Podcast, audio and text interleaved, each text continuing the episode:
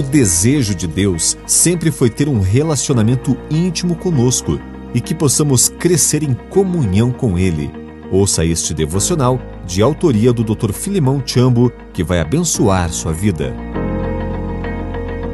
Os seres humanos foram criados para viver em comunhão com Deus. Mas infelizmente o pecado faz com que muitos vivam como forasteiros perante o seu próprio Criador.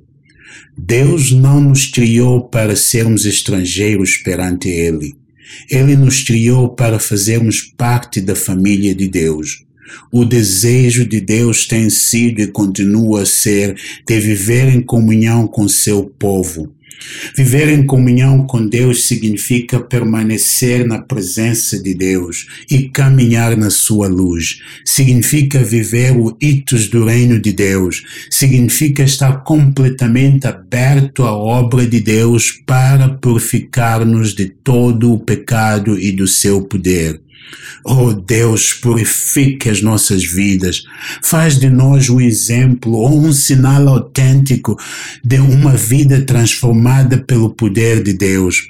Que o mundo possa saber através do nosso exemplo que Deus não abandonou a sua criatura.